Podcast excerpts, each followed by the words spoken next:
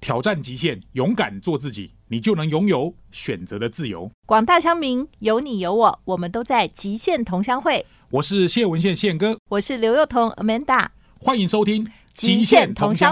我是刘幼彤，今天呢要送给大家的金句是：你的人生大戏，你才是主角。事实上，我觉得我们在这个社会上面啊，都常常因为我们不同的际遇环境，会遭受到很多人对我们有很多的评论评价。但是，其实我们自己的戏，只有我们自己知道。我们只有活在我们自己的时区里面，就像是纽约永远比旧金山的时间快三个小时，但是事实上，你在旧金山，你并不觉得你落后纽约啊。每个人都有自己的时区，只要我们在自己的时区里活得好，相信这就是我们最大的满足。欢迎收听《极限同乡会》。今天呢，又到了我有一个客座帮手的节目。那今天的客座帮手呢，就是我们的双月关怀协会的公关主任淑慧。淑慧好， Hello，大家好。哎呦，我跟你讲，我每次碰到淑慧都觉得很开心，为什么你知道吗？因为啊，当我们计划这个主题叫做“乡民来分享”的时候啊，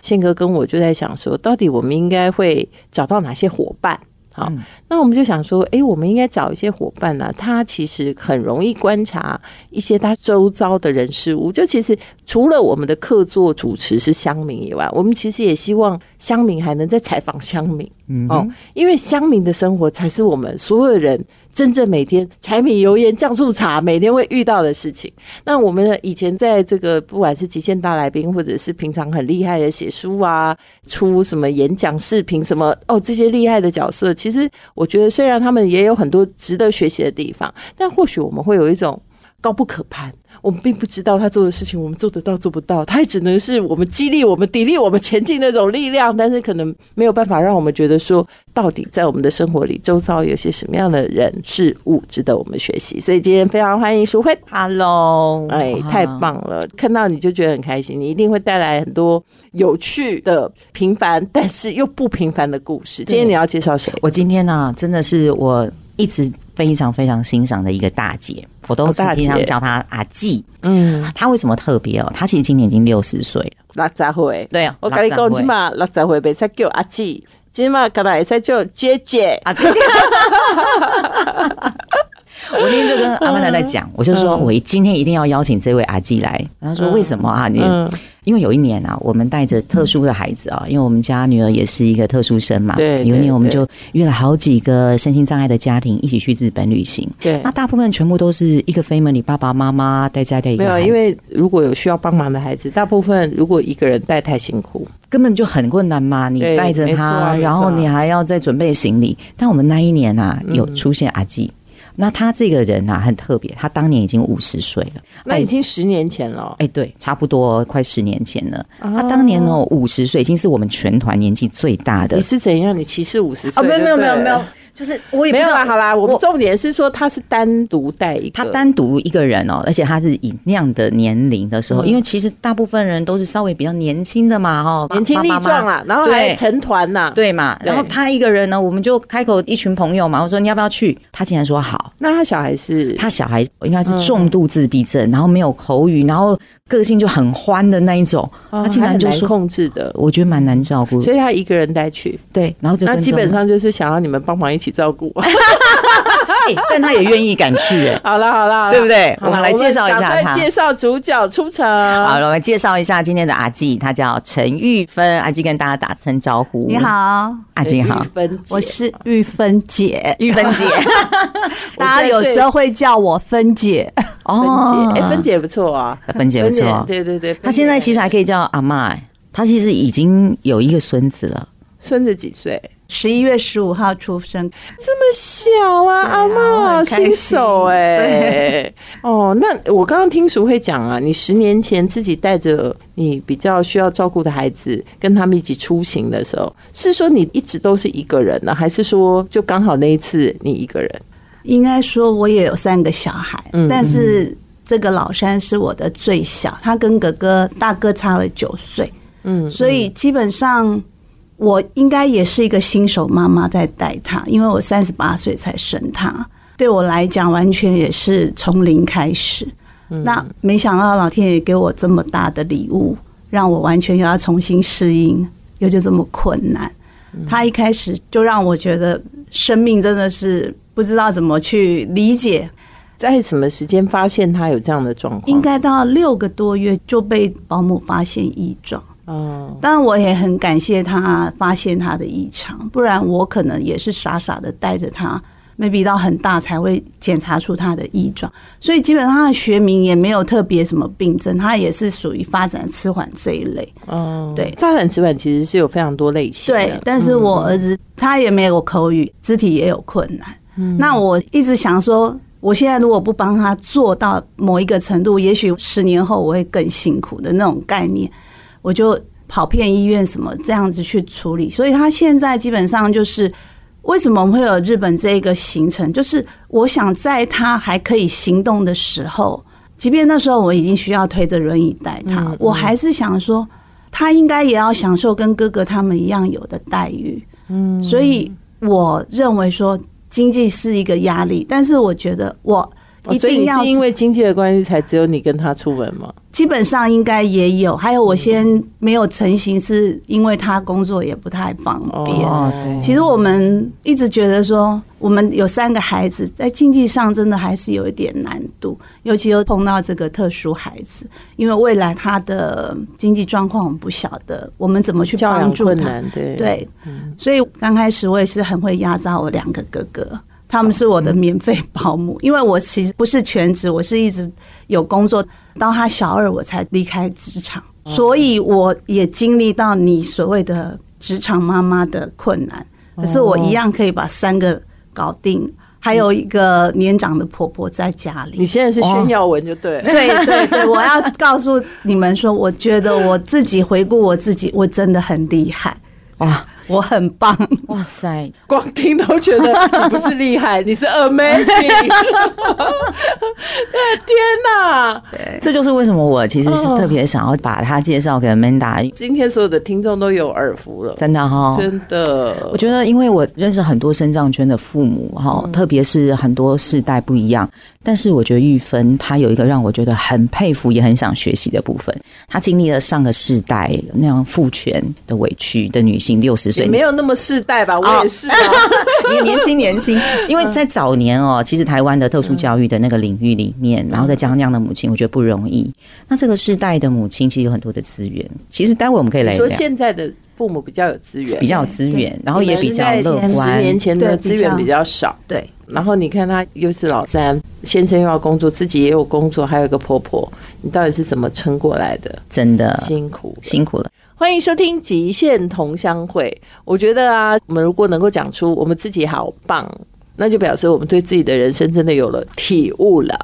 而且我觉得这种态度真的太好了，因为其实人生每个人都不容易。你走到今天这样，你都要给自己拍拍胸脯说你好棒。今天我们的来宾超棒的，谢谢谢谢。刚刚我觉得最好奇的，嗯嗯，除非你刚刚在听他前面那一段，最好奇的是什么？我听到他说他压榨他两个哥哥、哎，其实我认识他这么久，我真的不知嗯道没有听过这一没段有听过这一段，因为都陪着都他一起没有，应该说大家的关注都比较在那个特殊需要的孩子身上，对然后他有多闹对，妈妈怎么搞定他？对对，哎，那我也想知道，那个另外两个是哥哥哥嘛哥？对两个，都他是怎样？他们难道会自己就真的很认命说，我们的存在就是为了弟弟？照顾弟弟，然后心疼妈妈，是应这该样不吗是吗？如果今天是女生，我觉得可能还会，但是我们都是男生，我们家就是全武行，就是我没老三的时候，我们两个男生也很闹。几乎家里也是不安宁的，然后我也是会使出严母的手段，嗯，你是虎妈就对了。对我就是喊到三没有过来就不行的那一个。哦我的天呐！对，然后如果你不喜欢吃这个菜，那你这个菜就是整盘是你的。哇，所以我们家的孩子苦瓜、青椒这些东西都不能拒绝，然后变得现在也很能吃，所以他的朋友都说：“你们怎么敢吃这种东西呀、啊？”他说：“会吗？我们家一直都是这样，就是我们食物是均衡的啦，啊没有说你特别你挑。”乱讲，你偏 重，你偏重那些不敢吃。对啊不要骗我均衡，你明明就是哪里眼睛最怕煎东西，拿煎东西吃吃吃吃吃，哦，超虎的好恐怖。对，但是问题是说，那你有了第三个以后，你还能够这样吗？其实弟弟真的在我们整个家里改变我们非常多的事情。嗯但我觉得最受益的是我，因为我的脑袋整个都要变了。嗯，我就是我开始就是朝温柔的妈妈的方向前进。数到三，那你现在对老三没也有可以是这自样己吗数到自己三，哦自己就是自己说三二，我不生气马上 来，哦不是你来，是我来。其实我们老三一直到现在还是进行适中，他是每天不同的剧本在上演，每天你不知道起床那一刻开始他要做什么，那所以不可预期，对他不可预期，然后当然就见招拆招，从我先生到两个哥哥，所以你们老三这个发展迟缓的问题啊，他后来是一个什么病症有吗？没有特别。那嗯他的症状有哪些？可能会有哪？他比较像偏脑麻性的孩子，因为他的手脚协调也不好。我嗯也那现是在可以说一些话吗？还是完没全有，不行？完全没有。然后他的生活自理就是如厕上面就完全是还要那注意情绪稳定吗？情绪也没有办法，所以我们之前有想说是过动或自闭，但是看起来也没有一个答案。嗯，所以已经二十二岁了，也不用寻求答案了。就把它当成老天给的对一个对不管是什么样的存在，嗯是礼物也好，是试炼也好。对，那你刚刚讲说，其实每天要见招拆招，那哥哥们呢？就这么长的时间，是啊，其实以前就是小一点，我那时候还有上班，就是我到了家门口，我家在四楼哦，那个小孩不会走，我就规定他们两个，我只要按门铃就要下来报道，一个提东西，一个帮我牵弟弟，甚至背弟弟这样子，就这样一直持续。我后来觉得他们读大学都想要离开我的家，都不想留在家里。一个读淡江真理大学，然后一个读到台中中国医药学院。其实他们刚开始要离家的时候，都表现的依依不舍。妈妈，你要加油！我心里想，你们都想把它丢给我，就是我会觉得那说在，中间他们有跟你有过任何关于弟弟的谈话吗？其实刚开始我们真的没有，可是也不太敢谈吧。嗯对男生好像很难谈对哦，。但是是不敢谈我觉得是我自己有改变，我也是学着说，我去了解他们在想什么。嗯，其实他们还是很难，到现在还是很难跟你讲到真的内心话。尤其我觉得我们老大比较辛苦，就是说他可能个性也比较没有愿意跟你倾吐这敞个开心嗯对。但是我觉得他现在的改变就是，他愿意用行动来支持我。我只长要大说了，嗯对我就只要说哥哥快点求助，他马上就会飞奔到我旁边，不用数三，自己来。哦对。对对对，现在就是在对中间他没有显现出任何他觉得不耐烦，或者是说他有他的人生呐、有他嗯有啊他想要跟别人一起玩耍的这些，就是他青少年时期真的都没有任何的叛逆吗？这就妈妈要很厉害啊。哦，好我厉害！我放我给他们非常大的自由，我从来都不限制他们，但是唯一要求说，你今天出门一定要告诉我，比如我们知道你几点要回来，如果你没有那个时间点回来，你一定要告诉妈妈，让我安心，因为我知道男孩子不可能拴在身边。嗯，那我大概所以从你虽然对他们要一起照顾老三有很大的嗯需求，但是其实你也另外一个面向给了他们很大的自由。自由，对，这个虎妈的确，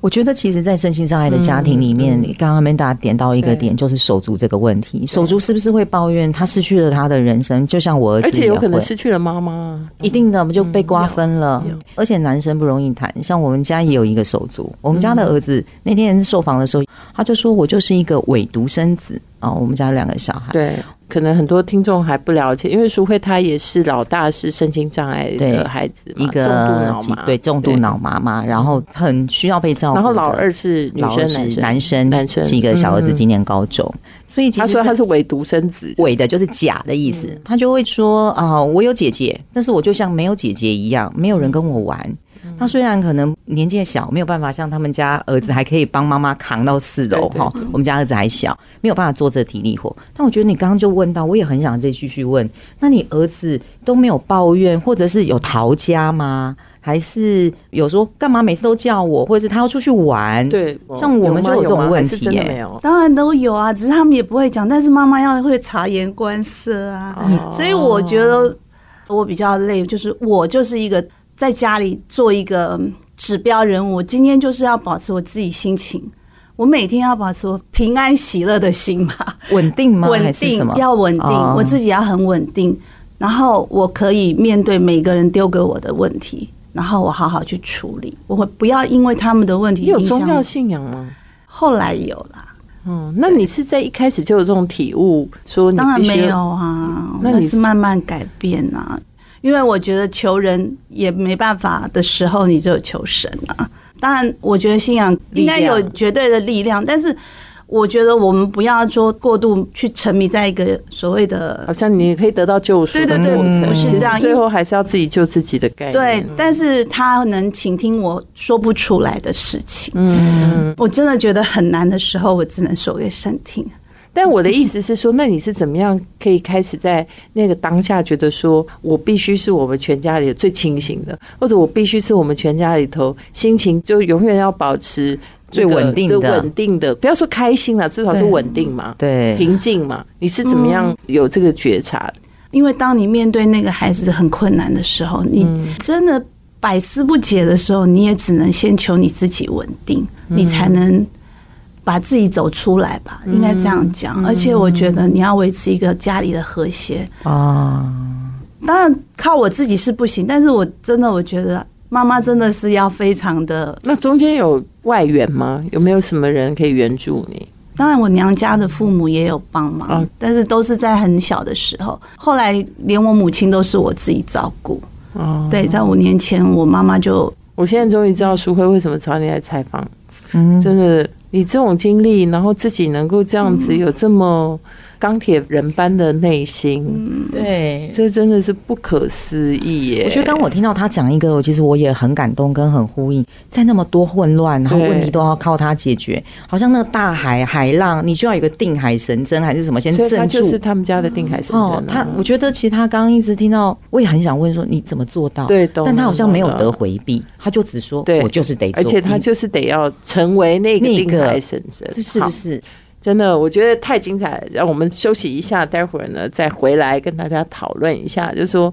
不管他这个定海神针是怎么定的，是我们都想理一下脉络哦，是给我们的听众朋友一些参考。我们休息一下，待会儿回来。欢迎收听《极限同乡会》。今天呢，我们真的是来了一个钢铁女性。其实外表很不钢铁，但是内心非常的刚强。就是因为老三的这种特殊境遇，然后还上面还有两个哥哥，自己还有工作，然后这个老三的状况是一个非常非常没有办法预期的，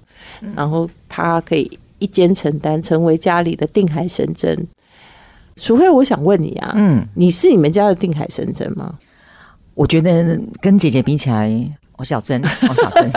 可能你小只一 点，对我小吃 一点，他大只一点，他他对他好大没有只哦诶，但是我跟你讲，我说实在话，其实先不要谈说特殊境遇，其实我觉得女性扮演的力量真的是很不一样。真的耶，在我的周遭，很多人说实在话，我觉得都是他们家的定海神针， 就是无论遇到多么混乱的状况，他都必须要稳住他们家的情况。对所以你知道，先不谈那些柴米油盐酱醋茶的安排，是先谈心情跟面对波涛汹涌外在的挑战。家庭里就是需要一根定海神针， 针，对，哎、但是我想问一下，就是说，在这个过程里面呢、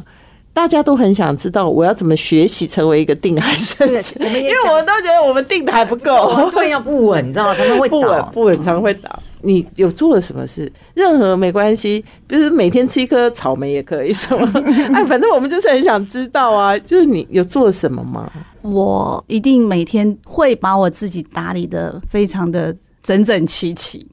哦，哎、真的。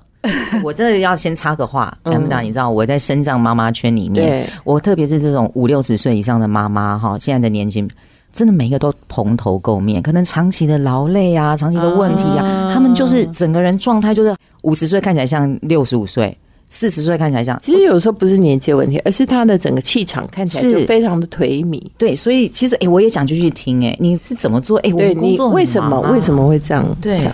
可能也是因为老三的关系啦，因为我当时长跑医院，然后有个朋友跟我说：“玉芬，你脸上写着‘好苦’两个字。”我心想：“天哪，我脸上有写字吗？”嗯，哦，就是他看到我的劳累跟无奈吧。我那时候因为对真的对那一段时间，尤其是小孩早疗的时候，真的很辛苦。我觉得有一点被打醒的感觉。我为什么要这样子？我带着这个孩子有什么错？对，哦那我就是不仅把我孩子打理的整整齐齐，我每天帮他配色一套，我自己也要配好一套。我跟他会是搭，就他买蓝色，我已经也是蓝色真的的。假的？好对用我就心哦只能把我的心思转换到其他。你这样，你就不会再一直沉溺说，maybe 他这件事都的很苦，对，那我就从这边去找到乐趣，这样子。哎、当他还可以让我摆布的时候，哎、穿衣服哦，这样很可爱。当然，他也有一些不能适应的部分，比如戴帽子什么，他不行。OK，那就不要。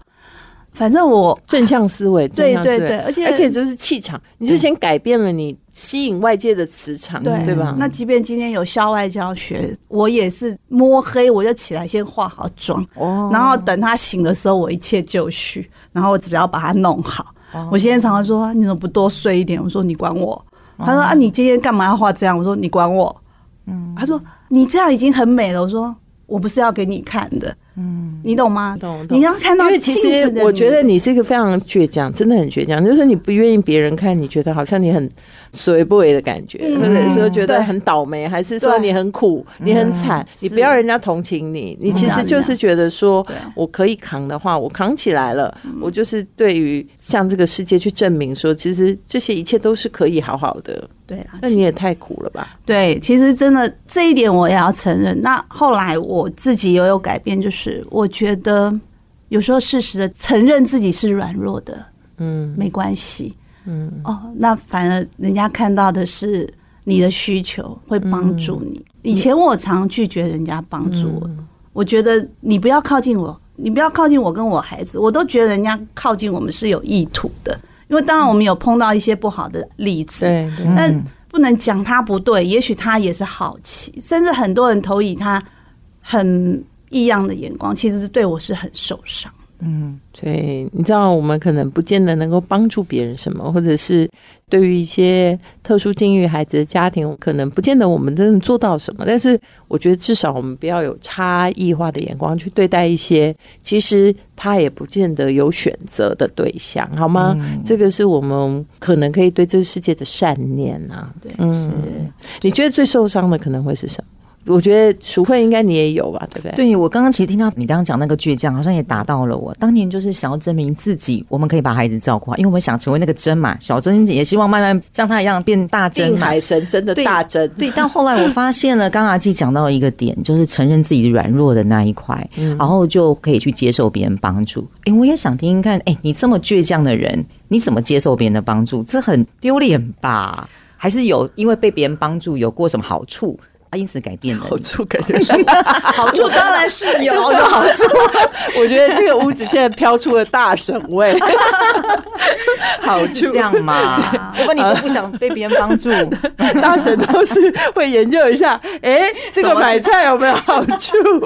啊没有，没事啊，开玩笑。怎样？你觉得是怎样可以开始打开心胸接受别人帮助？其实我在早疗的时候，因为那时候我还在花店工作，很忙，然后我必定要请一天带小孩去做早疗，然后就碰到一个就是帮我们常常送货的司机，他就跟我说：“没关系啊，我可以接你们呐、嗯，我说：“真的吗？你可以接我们？”对他从来接我带弟弟去复健，还帮我送弟弟回去发展中心上课，但是我没在车上哦。 哦，就回程他是他自己帮我送他回去，然后我们早疗中心的老师我说跟你讲，这种剧情啊，要是我一定觉得这势必有所企 图。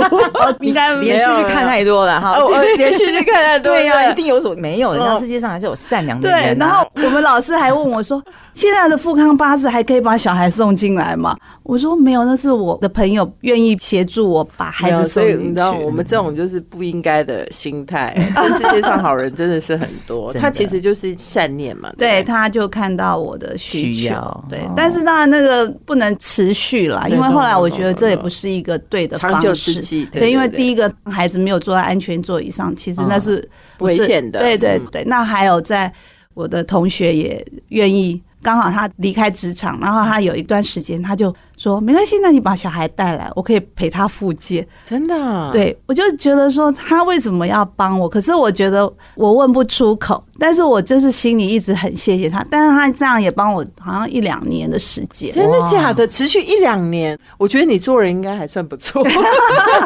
对因为复健大概可能一个礼拜大概一次啦哦，对哦，这样也是对不容易对，的，但是不容易。没有任何事情啊，你说偶一为之 OK，对但是你要持续到一段时间，对那就是要有很大的承诺。对，然后到了小学，老师还积极的帮你，因为我那时候还没有离开工作，那我们老师就是说，妈妈这样想要呢，没有进步不行哎、我就说那怎么办？他说我们刚好有一个爱心妈妈是可以的，他说可能要付点费用，就是这样子，连续都有一个阶段都有人协助我做这件事情。所以老天爷帮你关了门，就开了一扇窗。对他也觉得这个过程当中不能让你太辛苦。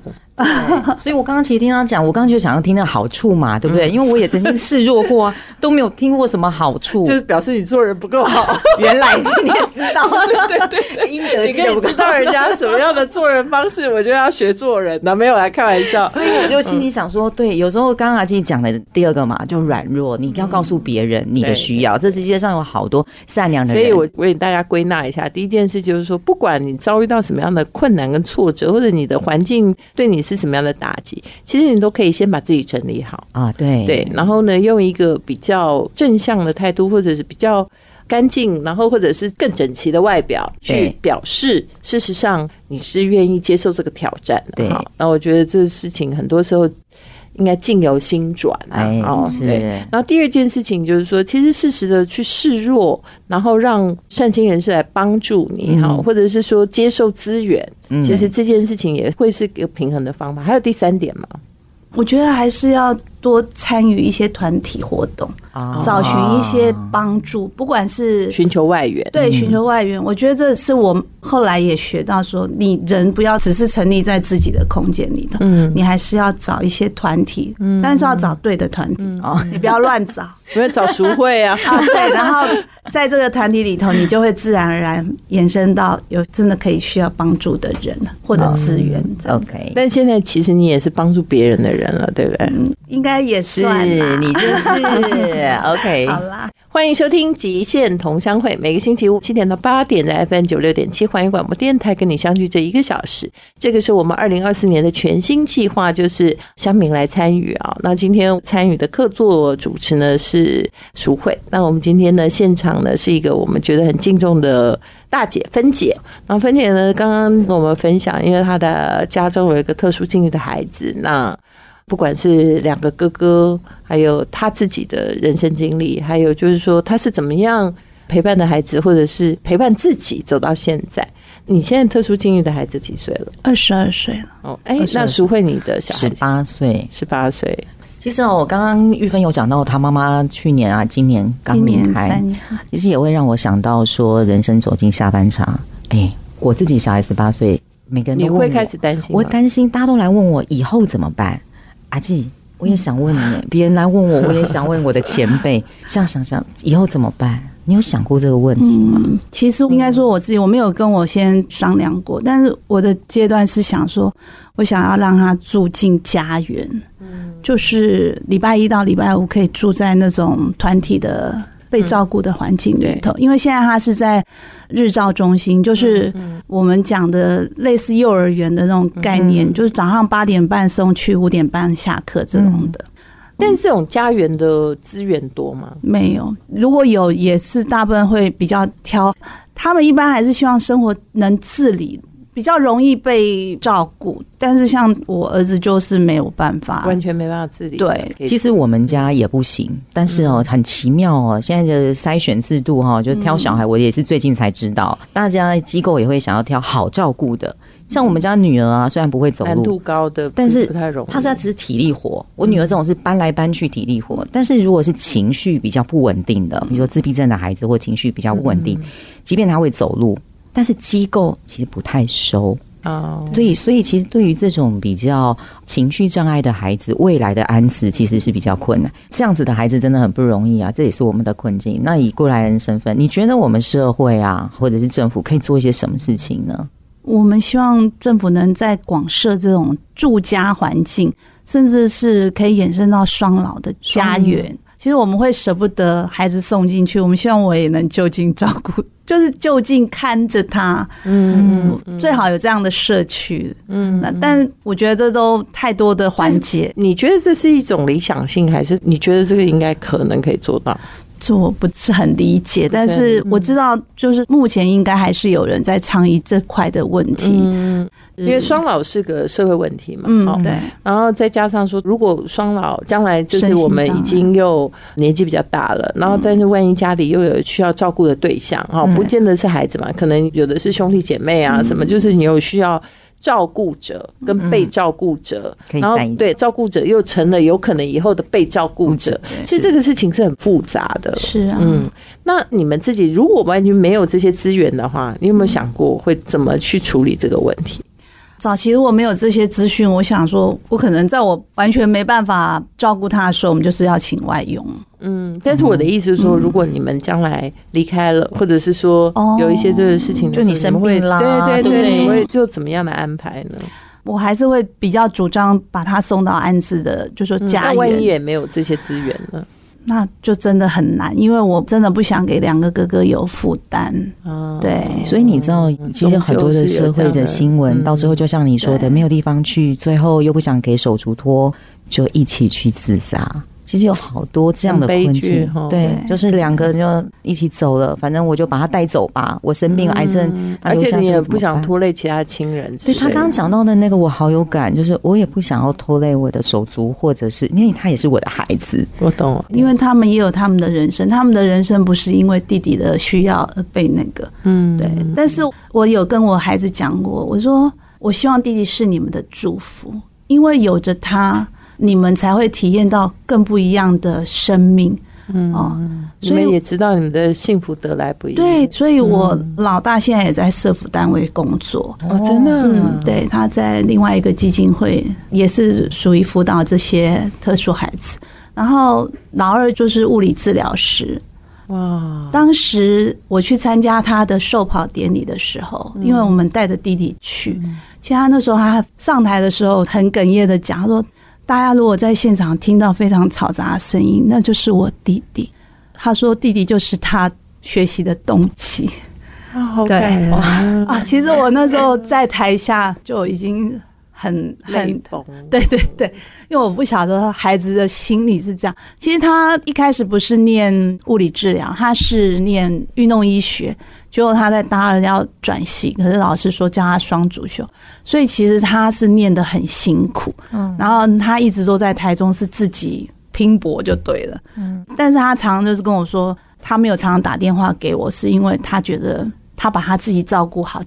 就是对妈妈最大的、那所以我个跟你讲，你刚刚说错了，他们的离家并不是把弟弟丢给你，而是他们希望把他们自己弄得更强。是是是，但是我后来才能理解。今天不知道为什 么最后的这样子弄得整个不好意思整个录录音音室室不是飘出了大婶的气味，是飘出了大婶的眼泪。啊，感谢芬姐带来这么动人的故事，也感谢我们的社会这么的温暖，把我们的孩子都教的这么的，不仅是关心自己，其实也。真的很想要去照顾别人，这个大概是我们今天这个节目最大的收获。谢谢淑慧，谢谢谢芬曼达姐，谢谢玉谢芬谢谢谢谢。欢迎收听现场观点。今天呢，在芬姐的这个分享里面呢，不知道为什么到最后呢，全部都哭成一团。因为我们知道人生最难的就是有很多无解的习题，但是呢，如何面对这些无解的习题，其实我们并不是真的要有解。而是我们到底要怎么拿出勇气来面对我们人生真的境遇的安排？希望今天芬姐的故事能够感动你，因为她感动了我们。我们下次见。